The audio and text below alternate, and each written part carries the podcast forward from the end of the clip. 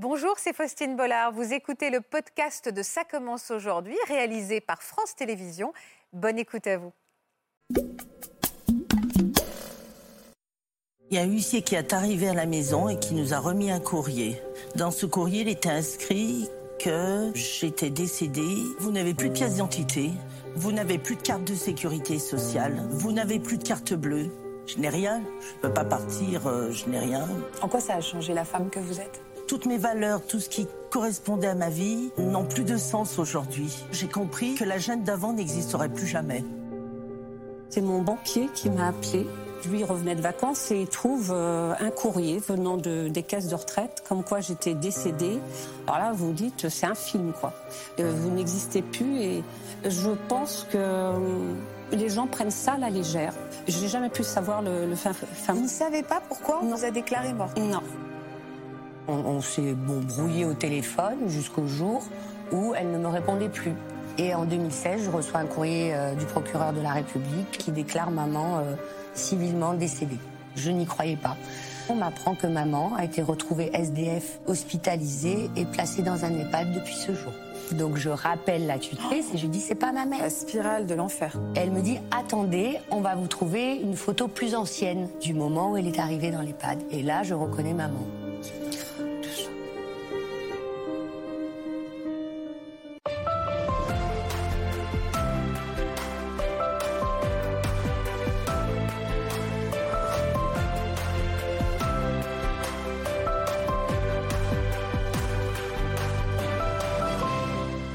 Bonjour à tous et merci pour votre fidélité. Ce sont des récits complètement ubuesques, inimaginables et pourtant véridiques que nos invités vont nous faire partager cet après-midi sur France 2. À la suite d'une erreur administrative, Jeanne et Annie ont été déclarées mortes. Des mortes pourtant bien vivantes, mais qui ont perdu toute existence officielle. La situation pourrait sembler cocasse, amusante à première vue, mais elle a engendré en réalité bien des difficultés et bien des souffrances. Bonjour Jeanne, bonjour Annie. Merci Bonjour. beaucoup d'avoir accepté notre invitation. Euh, Jeanne, jusqu'à quel point vous avez... euh, Jeanne, vous me regardez pas? J'étais perdue, excusez-moi. Alors vous étiez me- perdue parce euh, que je je, sais que vous êtes... euh, Mais non, je vous en prie, vous êtes très stressée. Euh, non, je sais non. que vous êtes très stressée. Non, je ne suis pas. Non, excusez-moi. Non, je vous en prie. Et je sais que vous m'avez expliqué quelque chose juste avant qu'on commence. Je salue votre époux. Ouais, excusez-moi, je, je m'excuse. Non, c'est pas grave. Et je sais que vous êtes stressée parce que c'est la première fois que vous allez loin de chez vous depuis combien de temps? Cinq ans. À cause de, ce, de ce, cette perte d'identité, Mm. vous n'êtes pas sortie de chez vous pendant cinq ans. Pour quelle raison? Parce que je ne sais pas où aller. Parce qu'administrativement, vous êtes morte aujourd'hui. Parce que je suis morte et que, bah, que je ne sais pas où aller, je ne sais pas quoi faire. Vous êtes complètement déstabilisée encore aujourd'hui? Oui, C'est un grand pas pour vous de venir ici. hein? très difficile. Très difficile. À quel point cette, euh, cette vie aujourd'hui est devenue un combat pour vous, Jeanne? Depuis 2017, euh, j'ai l'impression que le temps passe très vite et très lentement. J'ai plus l'impression d'être, depuis que j'ai été déclarée morte, j'ai plus avoir l'impression d'avoir le droit de faire quoi que ce soit. La Jeanne d'avant est morte. Et la Jeanne d'aujourd'hui a énormément de mal à se reconstruire. J'espère que cette émission va vous y aider, parce que je sais que c'est un grand pas pour vous. Merci, de Merci. votre confiance. Annie, vous aussi, vous avez beaucoup, beaucoup souffert de, de- de cette disparition, parce que vous aussi, vous avez été déclarée morte. Tout à fait. L'année dernière, euh, le- le 14 février, j'ai appris que j'étais déclarée décédée. Vous en avez des conséquences et des séquelles aujourd'hui Euh, de oui. cet épisode fou Oui. de votre vie? Oui. Lesquelles? Ben, J'ai un mari qui était un peu déstabilisé et ça n'a pas arrangé son état de santé. Aujourd'hui, je suis en train de divorcer. C'était la goutte d'eau qui a fait déborder le vase. Vous allez me raconter cette folle histoire. Alors, je vous présente Karine, qui est également à nos côtés. Bonjour, Karine. Bonjour Faustine. Merci beaucoup d'avoir accepté notre invitation. L'histoire est un petit peu différente. Il y a beaucoup de souffrance étalée sur 15 ans. Vous, c'est votre mère qui est déclarée morte. Tout à fait. Maman a été déclarée décédée par le procureur de la République de Montpellier en 2016. Et vous allez me raconter cette histoire à multiples à rebondissements, mais en effet, votre mère n'était donc pas décédée. Et euh, jusqu'à encore très récemment, ça a des conséquences très lourdes sur vous. Et c'est une histoire très éprouvante que vous allez nous raconter. Merci Karine d'être avec Merci nous. à vous de m'avoir invitée. Ceux qui vont nous accompagner aujourd'hui, c'est Maître Frédéric Casanova. Bonjour, Maître. Bonjour, Frédéric. Merci d'être avec nous. Et en effet, ça pose beaucoup de questions juridiques, hein, ce qui nous réunit aujourd'hui. Et le professeur Florian Ferreri. Bonjour, professeur. Bonjour, Florian. Bonjour, Faustine. Merci d'être avec nous. Et vous voyez qu'on a beaucoup besoin de vous parce que psychologiquement, les choses sont encore très fragiles. Euh, d'ailleurs, c'est la première question que j'ai envie de vous poser aujourd'hui.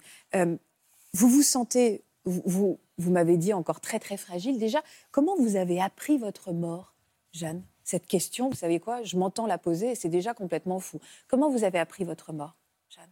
Nous étions en novembre 2017. Euh, par voie d'huissier, euh, j'ai appris que mon mari et mon fils étaient ayant droit. C'est-à-dire, vous avez vu très concrètement, il y a un huissier qui a débarqué chez vous? Il y a un huissier qui est arrivé à la maison et qui nous a remis un courrier.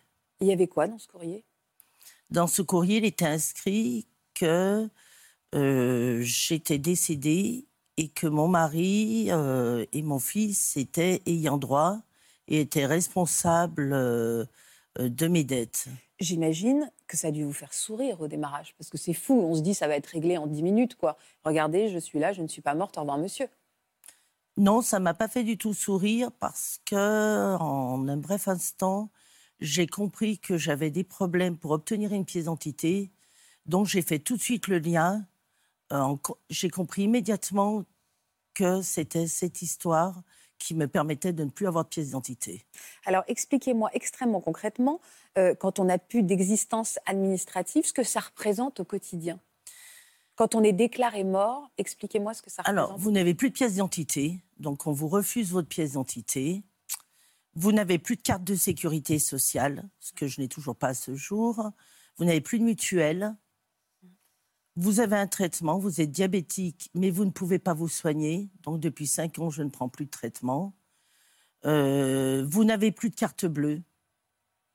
Vous mettez votre vie en danger. Hein. Je pense à l'aspect médical. Vous pouvez mettre votre vie en danger, vraiment. Oui. Plus de carte bleue, donc vous ne pouvez plus euh, avoir une vie normale, aller au restaurant, vivre. Non, non, et puis je n'ai pas de revenus, surtout je n'ai plus de revenus, donc je ne sais pas, je ne reçois pas de relevé de carrière, donc je ne sais pas euh, où en est ma carrière. J'ai travaillé toute ma vie, je me retrouve euh, sans travail. Oh je ne peux pas prendre de décision, ma parole n'a pas de valeur. je ne peux pas bouger de la maison quand vous n'avez pas de pièce d'identité, vous ne pouvez pas sortir. Alors j'attends que les journées passent. Pourquoi vous ne pouvez pas sortir quand il n'y a pas de pièce d'identité? Bah, Il y a eu le Covid. Donc le ah Covid, vous avez été confiné. Alors moi, j'ai été confiné quand même quatre ans. Parce que la première fois, j'ai considéré mon confinement dû à mon manque de pièce d'identité. J'ai considéré mon confinement euh, qu'une mise à l'amende avec un bracelet électronique. Mais lorsque les gens ont pu sortir, lorsque tout le monde pouvait sortir, mais il fallait présenter une pièce d'identité. Ah oui, vous pouviez pas. Pour moi, j'étais à l'isolement. Donc j'ai été punie, doublement punie. On m'a mis à l'isolement. Mais quelle femme vous êtes devenue aujourd'hui?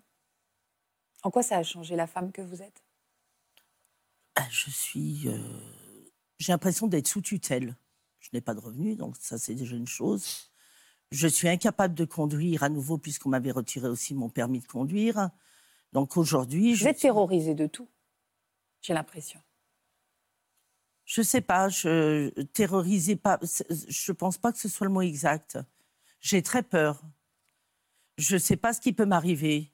Vous voyez, aujourd'hui, je suis venue vous voir. Et je vous remercie encore une fois. Mais je n'ai pas de carte de sécurité sociale. Vous imaginez s'il m'est arrivé un accident, je fais comment? Oui, bien sûr. Et, et, donc, pour l'instant, c'est vous, Pierre-Jean, qui faites euh, qui avait pris, enfin en gros, qui subvenait à tous ses besoins et qui avait pris le relais de tout. C'est une pression pour vous aussi? Oui, oui, c'est une pression et, et c'est ce que je dis souvent. Bon, moi, je suis euh, gérant d'une petite structure, j'ai un cabinet de recrutement. Mhm. Et heureusement que j'avais la structure euh, pour vivre, si vous voulez. parce qu'à un moment donné, on avait les. Bon, on va pas rentrer dans les détails, c'est le jet d'autres questions. Mais nous avions. Les comptes étaient bloqués, avis à tiers détenteurs. Enfin, on était complètement coincé. Si vous n'êtes pas que artisan ou chef d'entreprise ou vous n'avez plus de voiture, enfin, je veux dire, on est complètement euh, paralysé. paralysé. Comme si votre vie paralysé. était en suspens. Ça s'arrête net. Votre banquier vous appelle en disant bah, j'ai un ATD sur les comptes, euh, donc le compte bloqué. Euh, j'ai deux banques, les deux comptes bloqués. Je veux dire, après, c'est une relation d'homme à homme, quand c'est avec le procureur. Hein, si vous ne connaissez pas votre banquier, je ne sais pas ce qui se passe. Hein. Est-ce que vous avez changé même physiquement? Ça a eu des conséquences sur votre physique? Ah oui, J'ai pris 90 kilos. J'en ai perdu pas mal parce que j'essaie de reprendre le contrôle au moins de mon corps. C'est la seule chose que je puisse faire. J'ai compris il n'y a pas longtemps. Mais j'ai changé énormément. Euh, j'ai toujours vécu à 100%, énormément travaillé, occupé des autres. J'étais présidente des parents d'élèves. Je faisais beaucoup d'associatifs. J'avais une vie très pleine, à 400 à l'heure. Je suis présidente d'une association d'ailleurs. Et je suis toujours présidente de cette association, mais je pense que je n'ai pas le droit de, de, continuer mon activité parce que parce que j'ai pas de raison de l'être. Mais j'ai profondément changé la Jeanne d'avant 2017 n'est plus du tout celle que je suis aujourd'hui. Et votre couple a tenu malgré ces changements? Ça a dû être difficile parfois Beaucoup de crises de ma part, beaucoup de disputes. Vous avez pensé à vous séparer, vous? Oui, Bien sûr. à un moment donné, oui. Mais le problème, euh, je devenais SDF. Eh, vous n'avez rien à ce moment-là. Mm. Je n'ai rien. Je ne peux pas partir, euh, je n'ai rien. Euh. Donc, quand vous n'êtes rien. Euh, Donc, elle n'est pas restée par amour. Hein. si, bien sûr que si. Mais les ça se voit qu'il y a beaucoup d'amour entre vous, mais c'est vrai que. C'est difficile. Bah, bien sûr. Euh, on va revenir évidemment. Pour non, mais vous savez, quand on se marie, c'est pour les bonnes. C'est pour le meilleur et pour, le, pire. et pour le pire. Bon, ben, Le pire, on a dit en plus. Le pire, Lorsqu'on s'est marié, on a souri, on a dit au prêtre on se marie pour le meilleur, mais jamais pour le pire. Et là, vous êtes dans le pire? Et là, on est dans le pire. On ne pensait pas le vivre euh, longtemps après. Mhm. Comment ça fait, ça fait donc cinq ans que vous êtes morte?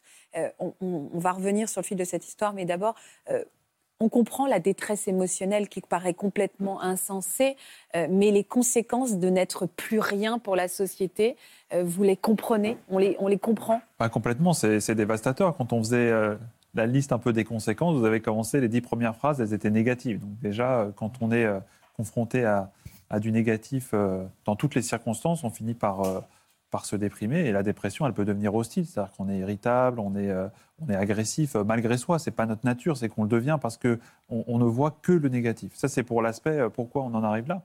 Et puis l'identité, c'est hyper important. Mm. l'identité, il y a l'identité objective en plus. C'est les papiers, c'est ce qu'on fait. Et puis, il y a les autres identités bah, qui vous êtes, parents d'élèves, votre fonction sociale. Et tout ça, quand c'est morcelé, bah, vous pouvez plus, euh, vous pouvez plus avoir une cohésion personnelle. Donc vous êtes hyper angoissé, hyper euh, vigilant, et vous pouvez plus vivre en fait. Ça s'arrête, surtout quand ça dure longtemps. Quand c'est ponctuel, ça peut, c'est le ton de la boutade, on en, on en sourit presque. Mais là, c'est arrivé très brusquement, brutalement, avec les huissiers, et puis euh, il n'y avait rien pour se récupérer, en, dehors de la sphère familiale qui a tenu. Quoi. Alors, et encore, elle a été mise en péril aussi. Hein. Euh, qu'est-ce qui est arrivé? Alors, expliquez-moi, qu'est-ce qui s'est passé pour qu'on en arrive là? Ça vient d'une procédure judiciaire assez, ancienne. Hein. il y a 20 ans, euh, j'étais artisan. Euh, il y a eu un problème, un litige avec une de mes anciennes salariées. Dans quel domaine vous étiez artisan? Enfin, vous faisiez Dans le nettoyage. D'accord. Dans le nettoyage haut de gamme. Non, j'avais pas de soucis. J'avais une entreprise qui fonctionnait normalement. Euh, j'ai eu un litige avec une salariée euh, qui s'est soldé par une erreur de la justice en 2004. Euh, C'est-à-dire Parce qu'il y a eu un problème d'identification de l'entreprise.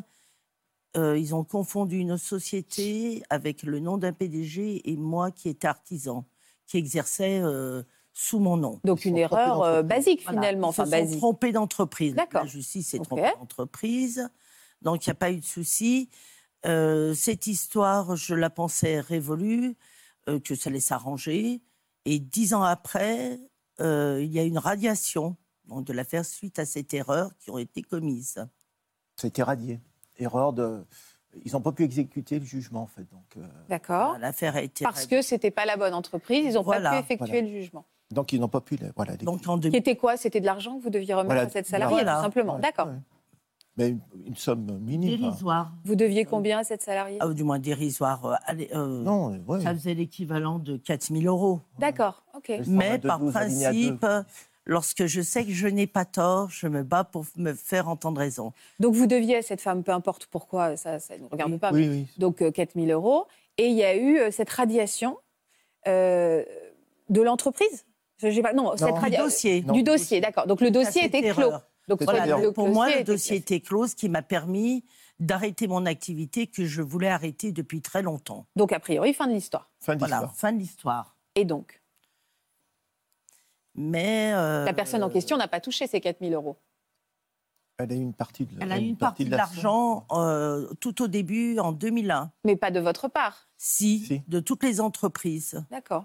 Elle a eu une partie d'argent, mais elle en voulait plus. Ça, si vous voulez, on- rapidement, mais c'est un transfert de contrat de travail. C'est-à-dire quand vous perdez un chantier, euh, l'entre- euh, la salariée, si vous voulez, est reprise par l'autre entreprise. Pour résumer. hein. D'accord. Et euh, la salariée a dit, enfin, les autres entreprises ne l'ont, pour elle, ne l'ont pas reprise. Ils nous réclamaient les salaires euh, Ouais. Ok. et afférents. Voilà. Ok. Alors, quel est le rapport avec votre mort, Jeanne Donc, Alors, Donc pour relancer cette affaire, c'était radié.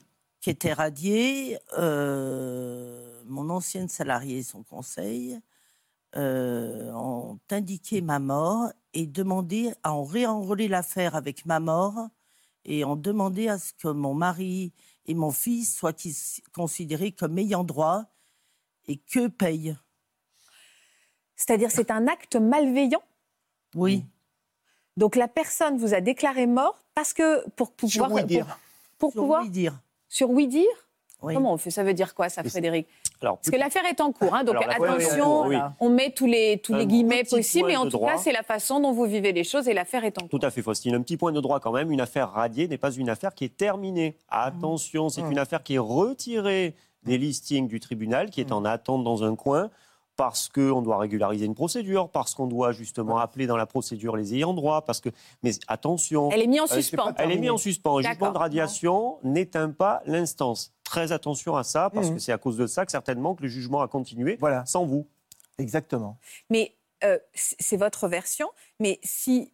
Euh, euh, quel, est- quel était l'intérêt de cette personne de, par oui dire, je ne sais même pas ce que ça veut dire finalement, euh, déclarer Jeanne morte? Eh bien, de s'attaquer aux héritiers qui, peut-être pour eux, euh, étaient plus solvables que Jeanne, qui avait aussi l'écran de la Arrêtez. société qui la protégeait, parce que c'était une société. Dont- artisan. Non, artisan. Ah, vous arrêté mon d'accord. activité. D'accord. Mais ça veut dire quoi par oui dire? Parce que il faut un acte Alors- de décès. Moi, je ne vais pas dire, hé Frédéric, euh, enfin n'importe qui peut pas déclarer quelqu'un mort. Quoi. Alors, il faut savoir que devant euh, un tribunal, le Code de procédure civile n'oblige pas à produire l'acte de décès. Alors, c'est vrai qu'en tant qu'avocat, on le fait. Généralement, on produit l'acte de décès pour démontrer au tribunal ou à la cour que la personne contre qui on a lancé l'action est décédée. Mais le Code de procédure civile ne le prévoit pas. Alors, attention, euh, Faustine, donc, généralement, on produit quand même l'acte de décès. Oui, mais par Alors- exemple, excusez-moi, Frédéric, on est en litige tous les Oui. deux. Vous ne me répondez pas, vous me niez, enfin, je ne sais plus pourquoi. Hum. Ça commence à sérieusement m'agacer. C'est vraiment un exemple. hein.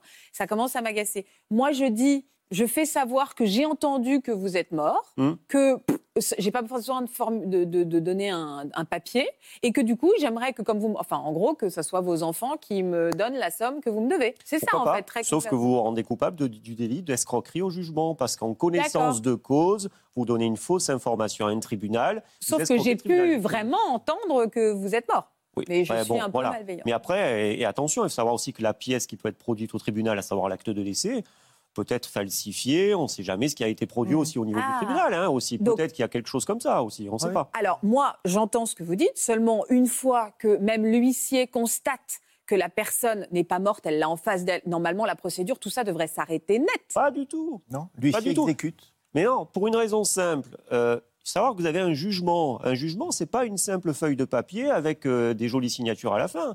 Il y a le sceau de la République et le jugement, il est applicable. Le jugement est applicable, sauf éventuellement une révision de ce jugement. Donc, Donc l'huissier n'a pas la capacité lui, pour revenir sur le l'huissier. jugement. Non. moi, je suis Jeanne et elle va me dire ce que vous avez fait. Moi, je vais récupérer mon acte de naissance, je vois, et, ou j'en sais rien, une preuve. Même moi, je me déplace en mairie ou je ne sais pas où, et je dis, euh, je ne suis pas morte, vous voyez, fin de l'histoire. C'est ce que vous avez fait, j'imagine, par, par réflexe. Oui. Vous avez dû aller, enfin, juste montrer, regardez, je suis là, je ne suis pas morte, donc on arrête cette plaisanterie. Euh, non, je- j'ai consulté une avocate, genre un ami huissier, qui Oui. nous a dit c'est pas possible, ça va se rectifier rapidement. Oui, moi, c'est ce que je me Donc dis. on a, on a consulté une avocate qui nous a dit ça va aller très vite. On va saisir le GEX, ils vont reconnaître, c'est bon, on va se débrouiller. Donc moi j'étais confiante. Bah, bien sûr. Et pourquoi euh, ça n'a pas été si simple? Plus on avance dans le, plus on avançait dans le temps, plus les choses empiraient. Plus on avait régulièrement les huissiers qui venaient à la maison pour nous réclamer de l'argent, plus les choses avançaient, plus c'était compliqué. Vous avez pensé à régler la somme qu'on vous demandait et vous direz après je vais je vais prouver mon enfin je vais la récupérer par ricochet parce que je vais prouver que c'était faux et du coup Non. Non, notre avocat ne voulait pas qu'on le fasse parce que en réglant la somme, ça ne réglait pas mon problème, ça n'allait pas régler le problème de maman. et on cautionnait du coup vous Et cautionniez on que vous cautionnait étiez, euh, une erreur, on cautionnait un gros mensonge. Essayez-moi juste de m'expliquer l'engrenage dans lequel, vraiment euh, juridiquement, l'engrenage dans lequel on se retrouve, parce que les huissiers qui, qui, qui débarquent, qui viennent redemander de l'argent, en fait, on est pris dans, dans une espèce de boule de neige et, on ne peut pas l'enrayer. Mais si, c'est très simple en fait, Faustine. Euh, il semblerait qu'il y ait un jugement qui ait été rendu contre Jeanne. Bon, si Jeanne est déclarée décédée, ses héritiers doivent payer les sommes qui sont mises à la charge de Jeanne. Sauf qu'il suffisait de dire très simplement à l'huissier je refuse la succession. Et si vous refusez la succession, attention, il n'y a pas de succession, Non, non, vous n'êtes mais, pas mort. ouais, mais ouais, mais- Juridiquement, si on suit la logique de l'absurde, Mm. vous refusez la succession auprès de l'huissier, vous avez huit jours pour le faire. Et C'est pas à l'huissier, Jeanne de le faire, c'est pas les enfants Non, qui à- refuser la à son époux et à son, son fils. qui Ah oui, sont d'accord, ok. Il suffisait de dire, suffisait de dire à l'huissier, je refuse la succession. Donc je n'hérite pas des dettes. Exactement. Et l'huissier ne peut rien faire, ne peut rien saisir. Et c'est aussi simple que ça. Ah. Après, on résout la problématique, bien entendu, euh, de l'état civil, de ce qui s'est passé derrière. Mais juridiquement parlant, de toute façon, pour l'instant, Jeanne, en effet, on ne peut pas vous saisir parce que vous êtes officiellement décédé.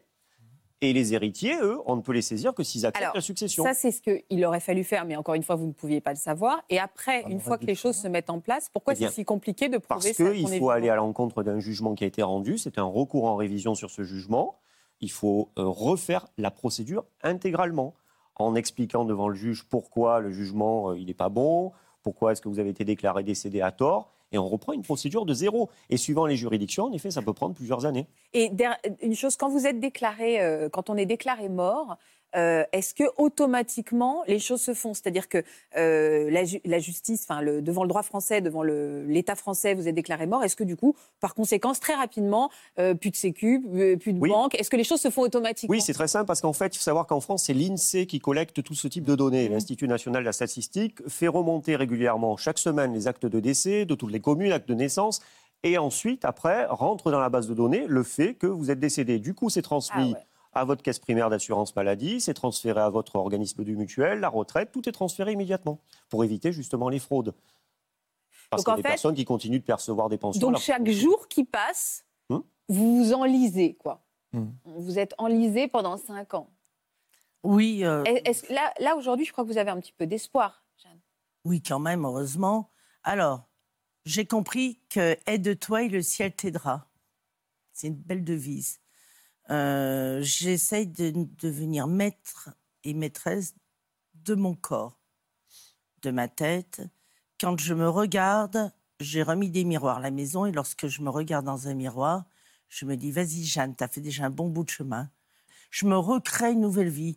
Toutes mes valeurs, tout ce qui correspondait à ma vie, euh, n'ont plus de sens aujourd'hui. J'ai du mal à comprendre à quel point on peut en arriver là, sans aucun. euh, Vraiment, j'essaie de comprendre le mécanisme psychologique. À quel Un des point on mécanismes, peut en tout cas, se- c'est quand on est confronté à l'adversité et qu'on n'arrive pas à, à avoir un retour, c'est-à-dire soit à s'exprimer, soit à avoir quelqu'un qui, euh, qui vous comprend, bah, euh, on, est, on, on- on est face à, des, euh, à, à un mur, voire à des murs.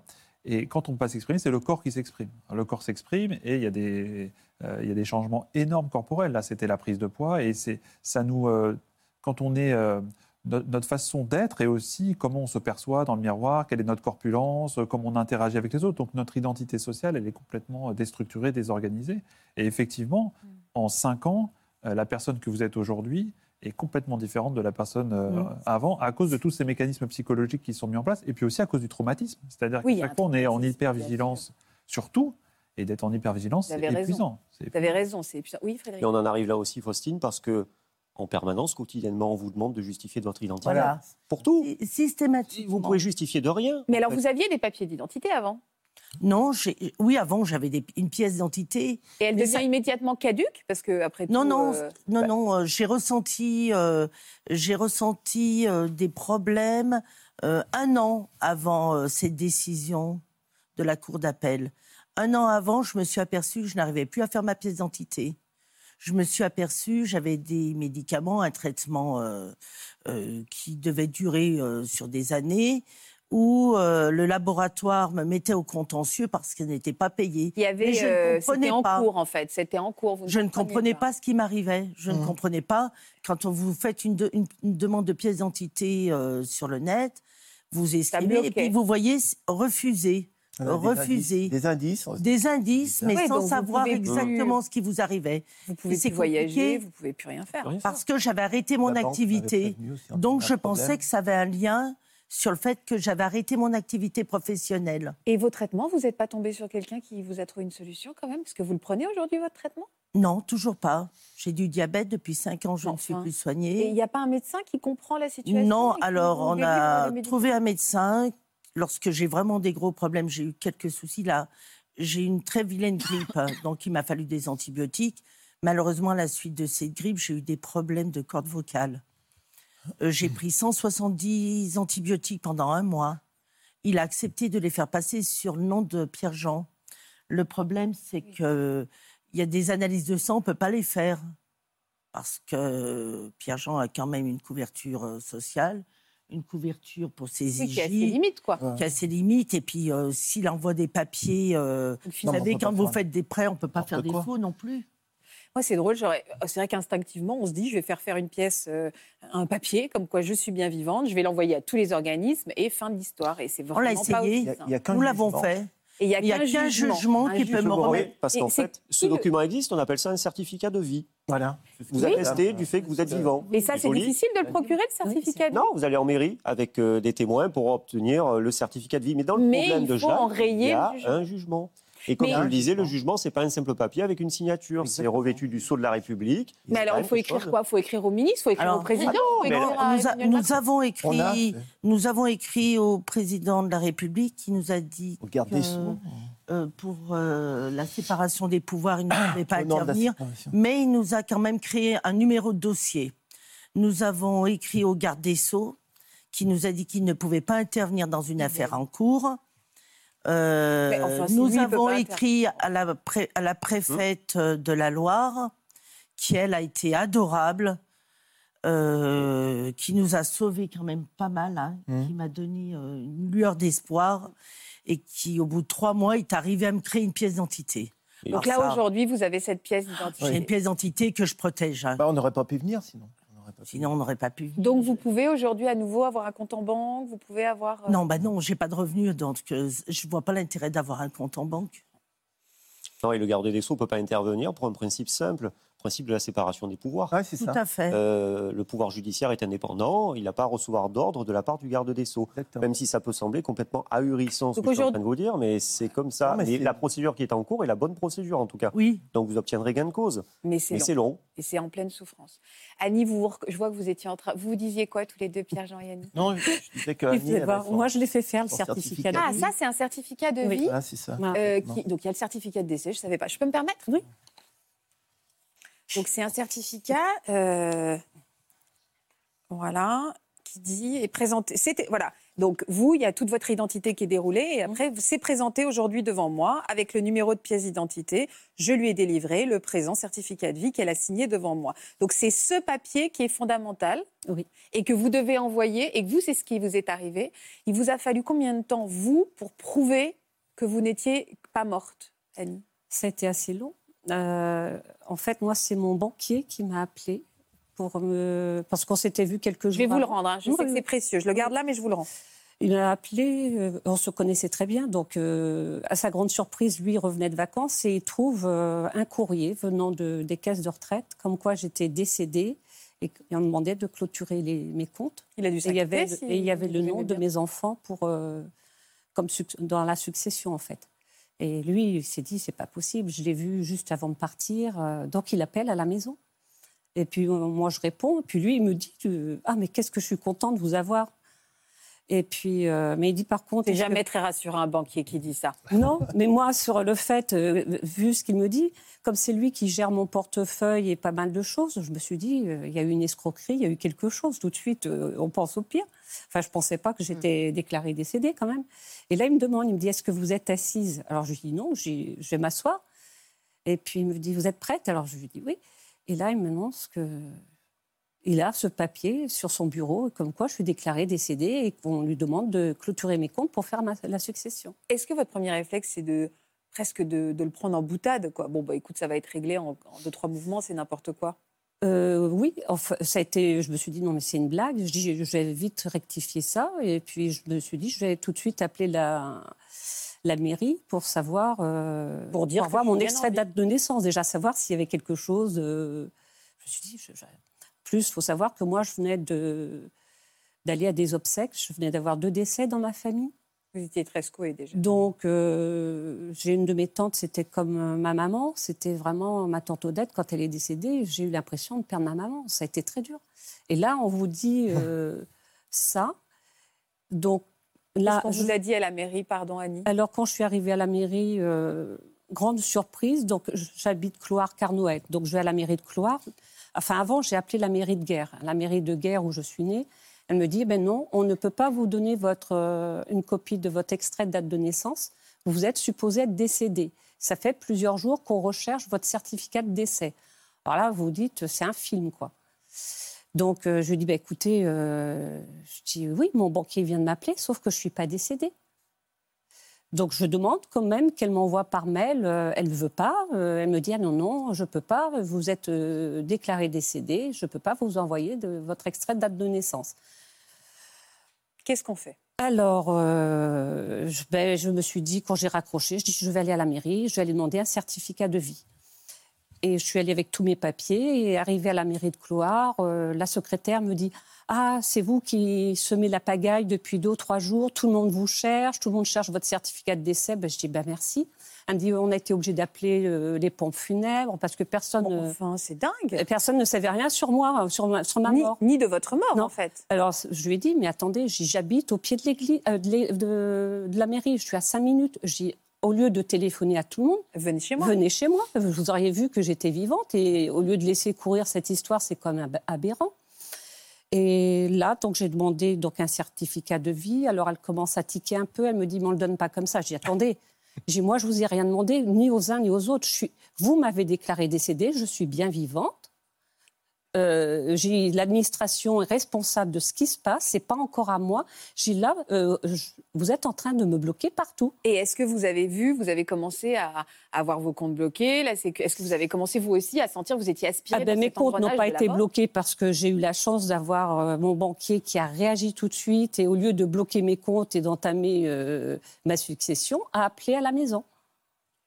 Donc là, il a compris. lui, il s'est douté qu'il y avait une. Enfin, comme il dit, il aurait pu m'arriver un accident, mais il a eu un doute. Il a eu un doute. Donc, euh, Donc lui- vous n'avez pas eu vos comptes, mais la Sécu, elle a reçu. euh, Oui. euh, donc, Donc, en sortant de la mairie, j'allais chercher des médicaments et là, le, le pharmacien me regarde et puis il fait des gros yeux puis il me dit je comprends pas, vous êtes irradié, vous n'existez plus et alors et puis il me fait et puis le motif, je dis je le connais, je dis je sors de la mairie, je dis je suis déclarée décédée, il me dit oui. Ben, je dis non. Je dis, Vous avez paniqué à un moment? J'ai pas paniqué. J'étais un peu en colère sur le coup parce que je pense que euh, les gens prennent ça à la légère. On, on a l'impression de déranger alors que c'est nous qui sommes quand même victimes.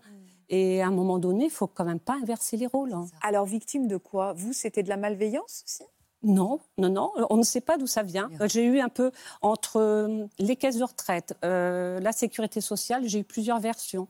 Il y en a une qui m'a dit euh, ça vient de l'INSEE, l'autre m'a dit ben non, c'est euh, vous avez votre tante qui portait le même nom que vous et ont à peu près les mêmes prénoms. Enfin, j'ai jamais pu savoir le, le fin, fin Vous ne savez pas pourquoi on Non. vous a déclaré morte? Non. Cette tante, elle portait le même prénom que vous? Elle, était morte, elle? Pardon. Ah oui, oui, oui. Et est-ce qu'elle était morte à cette même période? Oui.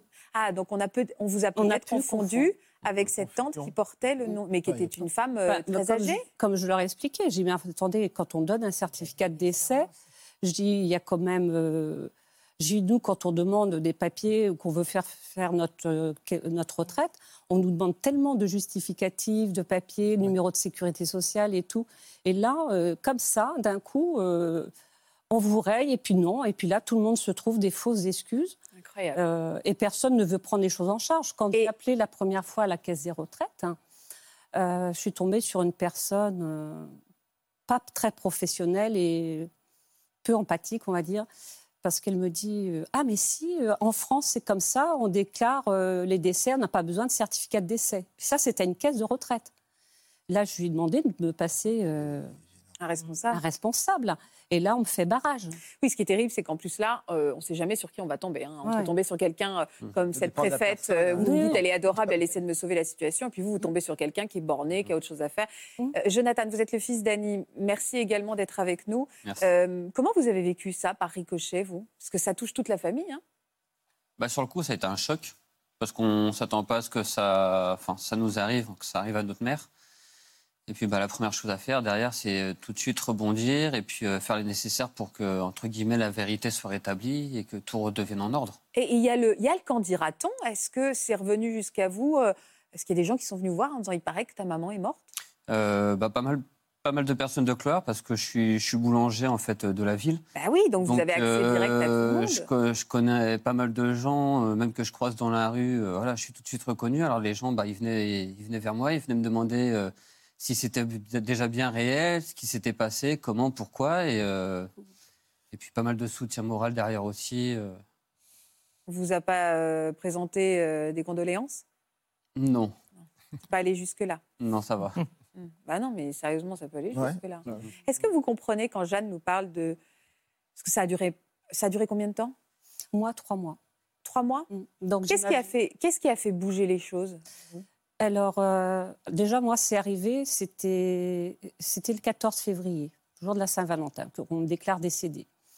Donc, euh, je dis à mes enfants, je dis, en plus, euh, ils ont mal choisi leur date parce que je dis, les fleurs coûtent très cher, donc ils auraient pu prendre le 14 juillet, ça aurait été plus sympa.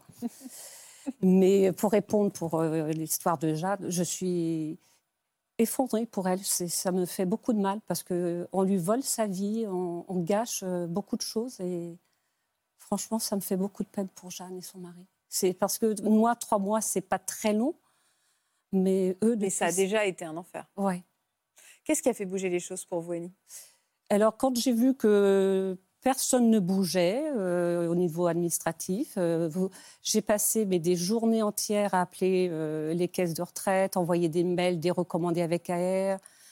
Et à chaque fois, c'était je dérange ou fallait pas. Euh, J'en ai eu marre. J'ai appelé euh, la journaliste du Ouest France qui est venue à la maison. Et donc, c'est paru dans le journal. hein. Oui, vous avez médiatisé l'affaire. Voilà. Et curieusement, le jour où c'est passé à la télé, euh, ce jour-là, tout le monde a fait des heures supplémentaires, j'imagine, parce qu'à 18h30 le soir, j'avais des coups de téléphone des caisses de retraite, comme quoi on allait tout de suite tout régler mes problèmes. euh. C'est terrible d'en- d'en- de devoir en arriver là. En arriver là, je trouve ça dramatique. Et je- alors je me dis, moi, c'est parce que ça passe là, donc tout de suite ils appellent, mais il y en a combien d'autres derrière? On a une idée d'ailleurs du nombre de personnes qui peuvent être faussement déclarées mortes Il n'y a an pas de statistiques, justement. euh, en préparant cette émission, je regardais un petit peu. Il n'y a pas de Mmh. statistiques, justement, Alors, sur le nombre moi, de personnes victimes comme ça d'erreurs administratives. Il y a un an, il y en a eu pas mal parce que j'ai eu des mails qui sont arrivés de- du sud de la France, un peu tout Mmh. ça, où il y a eu plusieurs cas.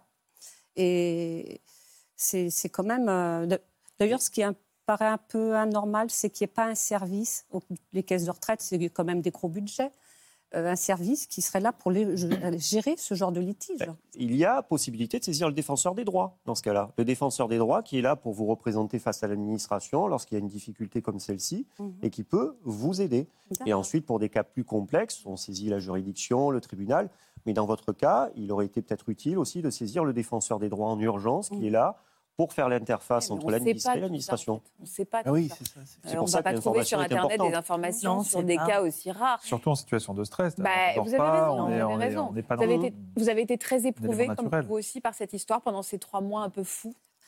je sortais quand même de deuil qui était assez difficile. Euh, ça, plus un mari qui ne comprend pas puis qui part dans tous les sens, vous vous dites, euh, ça, a, ça a été la goutte d'eau de plus qui a fait déborder le vase. Et donc ça a fini que, ben, au mois de juin, euh, j'ai demandé le divorce. hein. Et à un moment donné, euh, si vous voulez vous, vous sauver vous-même, vous avez intérêt de mettre des barrières et de vous dire, bon là, il Mm. faut que. L'expression sauver votre peau prend tout Mm, son sens. c'est ça, hein. moi, j'en Il faut étais se là. faire revivre soi-même. hein. Mhm. J'en étais là. y a- Mm. Karine, alors on va se plonger un petit peu dans votre histoire et on va comprendre la relation particulière que vous entretenez avec votre maman. Euh, Vous nous avez confié quelques images, on va faire connaissance donc avec elle et avec votre histoire. Les parents de Karine se séparent lorsque la petite fille a 5 ans. Sa maman, Michel, fréquente alors un riche homme d'affaires parisien, patron d'un célèbre établissement dont elle est l'égérie. Karine grandit dans l'univers du show business, mais un jour le compagnon de sa mère est assassiné dans le cadre d'un règlement de compte. Pour protéger sa fille, Michel l'emmène alors à Saint-Tropez où elle refait sa vie. Mais tourmentée, elle finit par disparaître en l'abandonnant alors qu'elle n'a que 8 ans. Livrée à elle-même, la jeune Karine est finalement recueillie par sa professeure de français.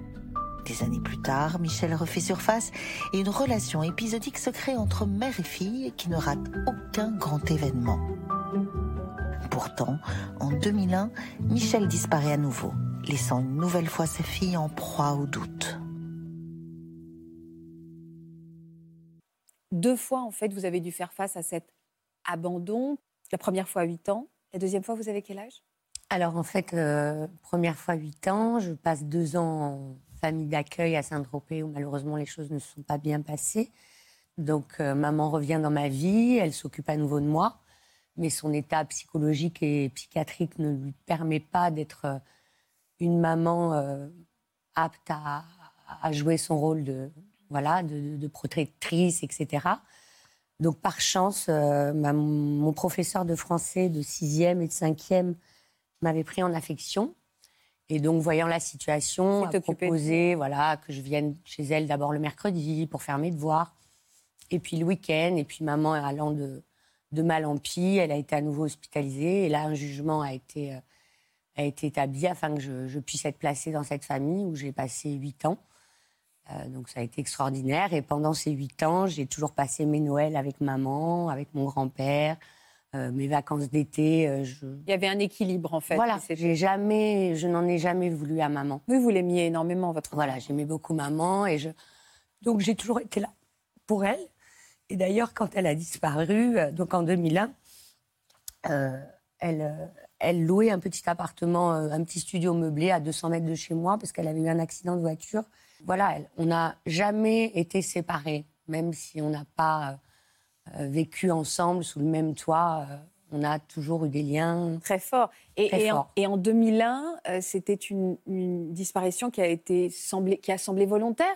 Alors oui, enfin oui, oui, oui, tout à fait. Pour moi, elle était volontaire puisqu'en fait, euh, mon grand-père était venait de décéder au mois de juillet.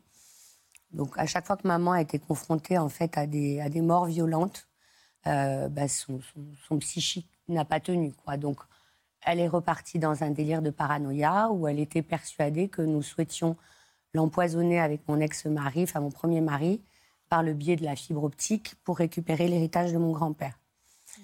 Donc nos relations se sont dégradées. Moi, j'en ai parlé au médecin. Le médecin avait tout à fait conscience, sauf que systématiquement, maman refusait de se faire soigner puisque ce n'était pas elle qui était folle, mais les autres qui étaient fous. Euh, et en fait, on, on s'est bon, brouillé au téléphone jusqu'au jour où elle ne me répondait plus. Et puis, je suis allée frapper à sa porte, et puis pas de nouvelles.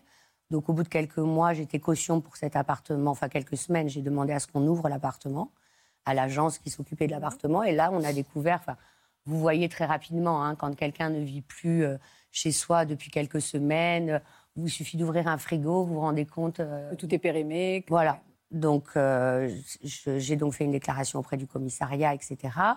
Alors, il faut savoir qu'entre le temps où vous déclarez une personne, enfin, où vous signalez une disparition au commissariat et le temps, vous me corrigerez, hein, mais où une procédure de disparition est vraiment mise en place, euh, s'écoule presque deux ans, je crois.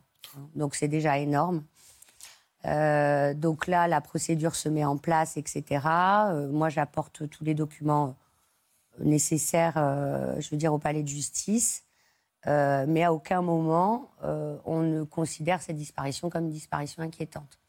Quelques mois plus tard, on retrouve son- sa voiture à l'aéroport de Nîmes et on va retrouver toutes ses affaires. Tout est emballé dans des sacs plastiques avec des gants de, de chirurgien, euh, comme si euh, on avait souhaité ne pas laisser d'empreinte. Aucune, euh, je veux dire, aucun rapport n'a été a priori fait entre cette découverte qui aurait pu être remontée, je ne sais pas, enfin, au niveau de, de la police et de la justice. Mhm. Donc euh, rien n'est fait, les années passent. Et en 2016, je reçois un courrier euh, du procureur de la République euh, avec un jugement d'absence qui a été euh, notifié, qui déclare maman euh, civilement décédée. Frédéric, c'est une procédure euh, officielle de, à, à partir de tant de temps de disparition, on déclare quelqu'un de mort? Tout à fait. Une... Ah, d'accord, ok. 10 ans. 10 ans. D'accord. La justice met ça en place, j'imagine, pour permettre justement les- que les successions se se règlent, passe, etc. etc. s'avancer en fait. Lorsqu'il y a une- Par exemple, un divorce. Oui, parce que c'est vrai qu'une personne absente peut bloquer éventuellement le fonctionnement d'une à fait. succession, le fonctionnement d'une société. Donc, alors d'abord, ce qu'on fait, c'est qu'on saisit le tribunal qui va rendre un jugement de présomption d'absence et au bout de 10 ans, si la personne ne réapparaît pas, elle est déclarée officiellement absente et ça fonctionne comme un décès. Et pendant les 10 années, il y a un jugé tutelle qui administre ses biens. C'est-à-dire, si elle était gérante de société, elle va gérer à sa place, etc. Par le biais de l'UDAF. Donc c'était un document administratif, Tout à fait. pas plus. Pour Pas vous, ça n'a pas donné. euh, vous vous êtes pas dit à ce moment-là que votre mère était Non, ça réellement ne changeait euh, décédée. rien à l'imaginaire que je pouvais avoir, euh, mais euh, matériellement, ça change quand même quelque chose. C'est-à-dire que, Oui, matériellement. voilà, euh, au, au jour donné, ma maman n'existe plus, n'est plus là, donc tout, normalement, se débloque. Bon, moi, je n'avais aucune urgence matérielle à ce moment-là. Le bien principal, c'est une petite maison dans le Périgord où sont enterrés mon grand-père et ma grand-mère. Donc, voilà, je pensais conserver pour les enfants, où on part en vacances euh, régulièrement euh, avec les enfants. Donc, c'est- il n'y avait aucune euh, urgence de régler cette succession. Donc euh, voilà, les années passent, on vit avec ça. Moi, à chaque fois que je suis, euh, je sais pas, que j'ai l'occasion de prendre un train ou un avion, je, je reste à l'affût d'un visage que je pourrais reconnaître. Et puis surtout, je ne l'imagine. À aucun moment, je n'ai imaginé. euh, alors je me suis, j'ai triché peut-être, mais euh, être euh, en souffrance.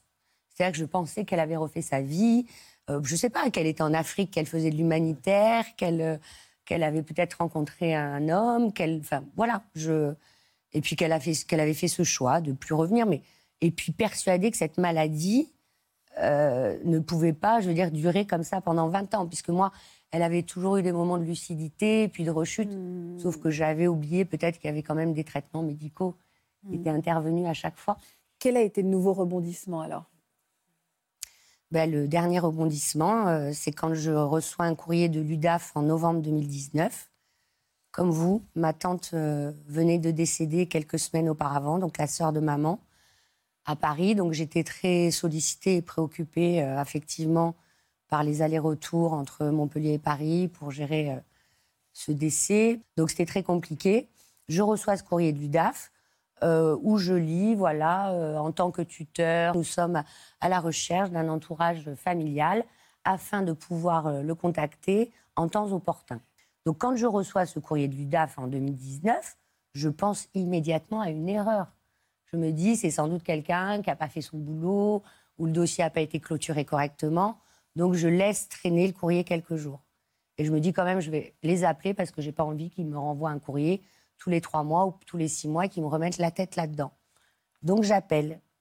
Et au bout de dix minutes de conversation, en fait, je n'avais pas été attentive. Le courrier, c'était un courrier de l'UDAF du Var. Et moi, c'était l'UDAF de l'Hérault qui s'occupait du dossier de disparition de maman. Et donc, au bout de dix minutes de conversation, on m'apprend que maman a été retrouvée SDF en 2014, hospitalisée et placée dans un EHPAD depuis ce jour. En plus, on était en pleine période Covid, donc euh, les relations avec les EHPAD, Ouais, etc., c'est compliqué. très compliquées, les visites très compliquées. Donc, je demande une photo. Voilà. Alors, une semaine après, euh, on m'envoie cette photo et là, je ne reconnais pas maman. Donc c'était pas elle pour vous? Bah, vous avez vu les photos de tout à Ouais, l'heure là, moi non plus, je, on fait pas le lien.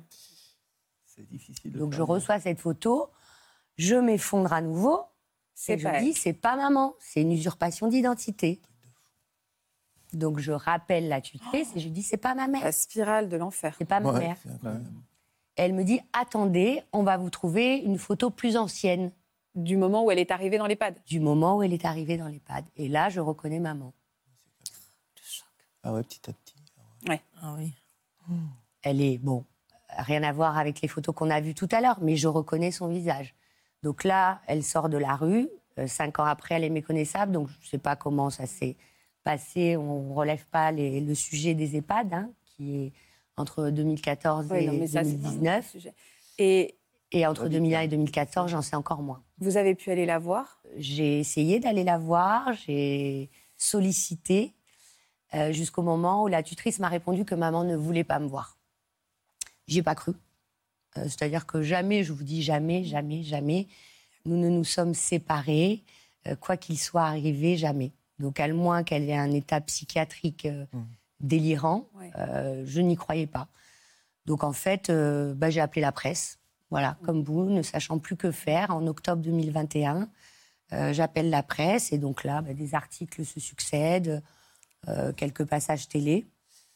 Donc je reçois un nouveau courrier de l'UDAF qui réaffirme la volonté euh, de ma maman de ne pas me voir.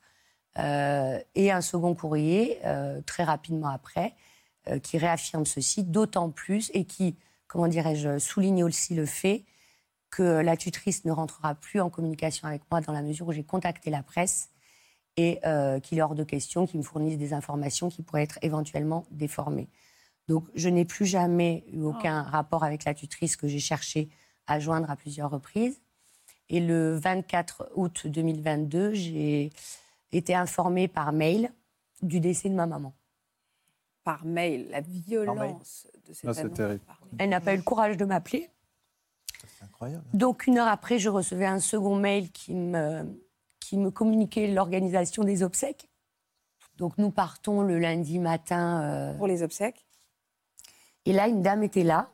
Il s'agissait d'une aide-soignante qui s'était occupée de maman euh, depuis euh, son, Arrivés dans les son arrivée dans les pattes, tout à fait.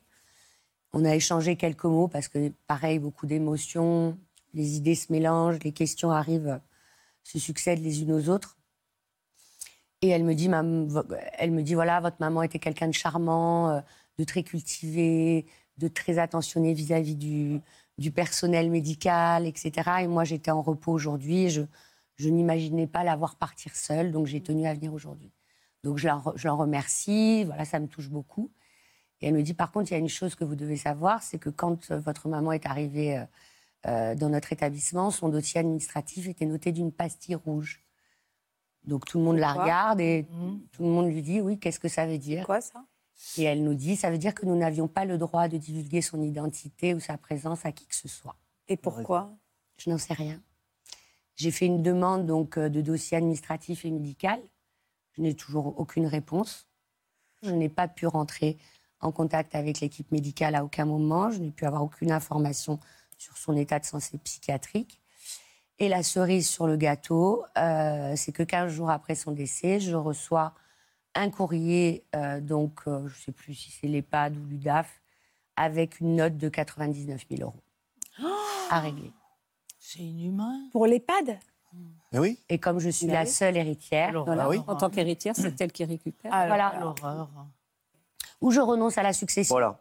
bah, c'est Oui. ce qu'il faut faire, j'imagine. Oui, tout à fait. Oui, mais en même temps, quelle injustice, Faustine, Oui, quelle quelle injustice. Moi, Non, ça fait c'est- 20 ans que je m'occupe d'une petite maison dans le Périgord, qui est mon seul, Ah ouais, euh, je veux dire, le Lien avec lien votre famille, Ça, avec votre histoire, il y a quand même... qui vous se serait écroulé si je ne m'en étais pas occupée depuis 20 ans, hein, évidemment, puisque j'ai payé l'assurance pendant 20 ans, l'eau, l'électricité. Donc cette maison va vous Ouais. être retirée? Enfin, euh, alors, Non, ça me pas- paraît... On en est là. Ce qui, ce qui est assez lamentable, c'est la froideur de l'administration et la chronologie. Vous êtes dans le décès, vous recevez de suite cette note derrière, c'est lamentable. Ah, mais c'est. Mais euh, savoir que l'obligation alimentaire, on la connaît tous, des parents vis-à-vis des enfants, mais elle est également inverse. Les évidemment. enfants également. Et c'est vrai que lorsqu'une personne a été prise en charge par le département, parce que c'est le conseil départemental généralement qui réclame à la fin, à la succession, les frais engagés pour le maintien dans euh, l'EHPAD.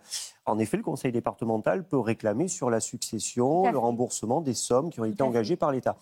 La seule solution dans ce cas-là, c'est de faire une, euh, de demander le bénéfice de l'inventaire dans le cadre de la succession, c'est-à-dire qu'on voit s'il y a plus d'actifs que de passifs. Pas. On accepte la succession uniquement si la maison a une valeur supérieure aux 99 000 euros qui vous sont réclamés. Sinon, vous refusez la succession. Alors, Et alors, comment on c'est peut le cas facturer un EHPAD à quelqu'un qui est mort? Alors, on ne facture pas justement l'EHPAD à quelqu'un qui est mort. C'est-à-dire que c'est l'État qui a pris en charge la facture pour votre mère. Et du fait de son décès, on réclame aux héritiers la prise en charge de cette Oui, facture. mais sauf qu'elle a été 2016 déclarée, elle a été 2019, déclarée administrativement morte avant. Alors, elle a été.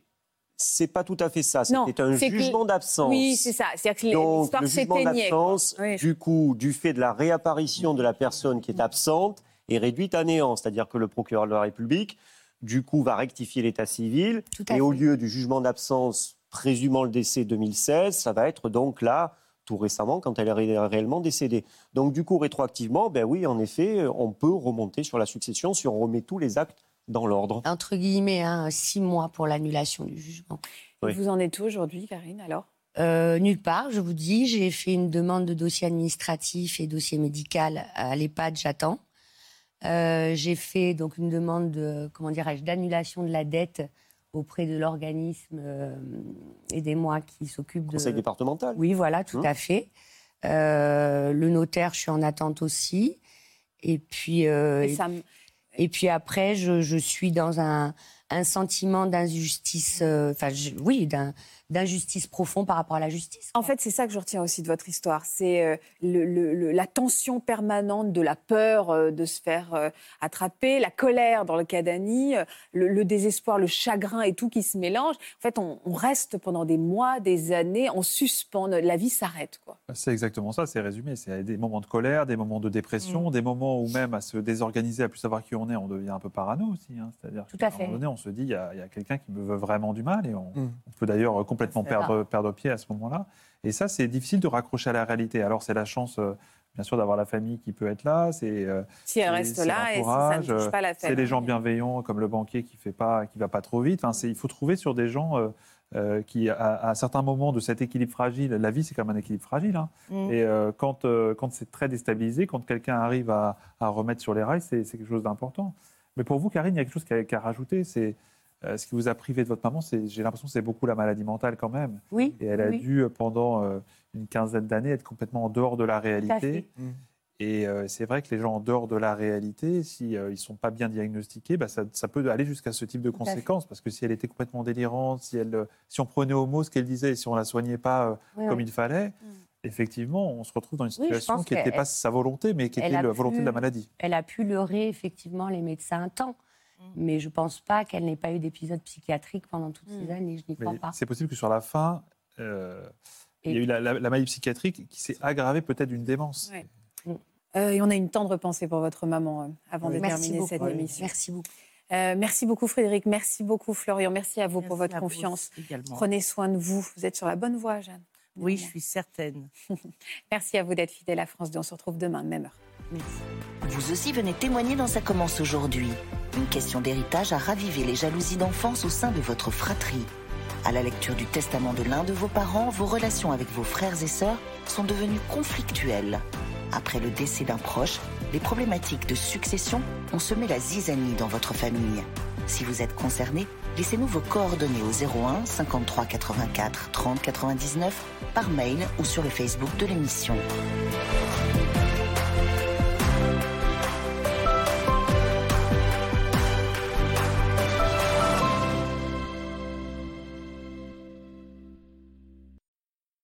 Voilà, j'espère que ce podcast de Ça commence aujourd'hui vous a plu. Si c'est le cas, n'hésitez pas à vous abonner. Vous pouvez également retrouver l'intégralité de nos émissions sur France.tv.